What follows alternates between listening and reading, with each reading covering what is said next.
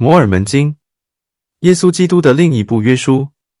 耶稣基督后期圣徒教会，于美国犹他州盐湖城发行，英文首版于一八三零年在美国纽约州抛麦拉发行。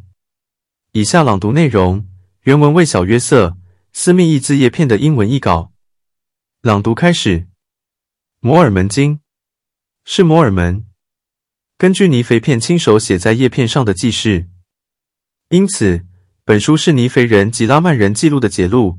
写给以色列家族的一亿拉曼人，也写给犹太人和外邦人，以诫命的方式，并且借着预言及启示之灵而写成，写成并封起来，并且为主藏起，以免损毁。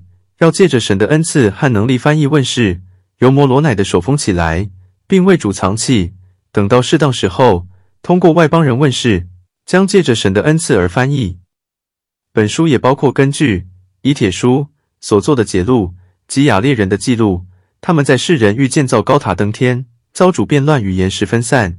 这是要昭示以色列家族的一意，主为他们祖先做了何等伟大的事，好使他们认识主的圣约，好使他们不会永远被抛弃。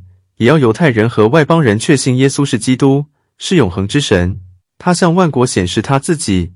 如果有错误，那是人的过失。因此，切勿指责神的事，好使你们在基督的审判宝座前。被判为洁净无瑕。摩尔门经标题页，朗读结束。